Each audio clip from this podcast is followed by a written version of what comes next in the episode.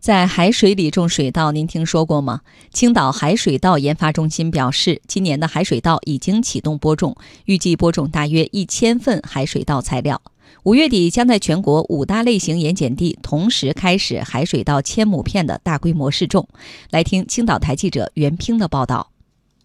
位于青岛市李沧区白泥地的青岛海水稻研发中心实验基地，日前迎来今年的首次海水稻材料播种。青岛海水稻研发中心耐盐碱品种选育项目经理单真告诉记者：“我们今年在青岛海水稻研发中心的白泥地基地呢，预计播种一千多份材料。这一千多份材料当中呢，包含两百多份耐盐碱的水稻材料，其中呢，这两百多份包含南繁带回的一些耐盐碱水稻材料。”研发人员介绍，去年试种的海水稻采用的是千分之六盐碱度的海水，今年计划在此基础上提高盐碱度，目标是选育更耐盐碱、产量更高、更优质的水稻。而就在今年五月份，青岛海水稻研发中心就将首次在东北苏打冻土盐碱地、新疆干旱半干旱地区、东营黄河三角洲地区、青岛城阳滨海盐碱地全国五个主要类型的盐碱地上，同时进行海水稻千亩片的大规模试种，检验这些海水稻材料在不同地质条件下的最终产量和品质，并争取今年能拿出不低于一个可以在全国大范围推广、经过国家审定的品种。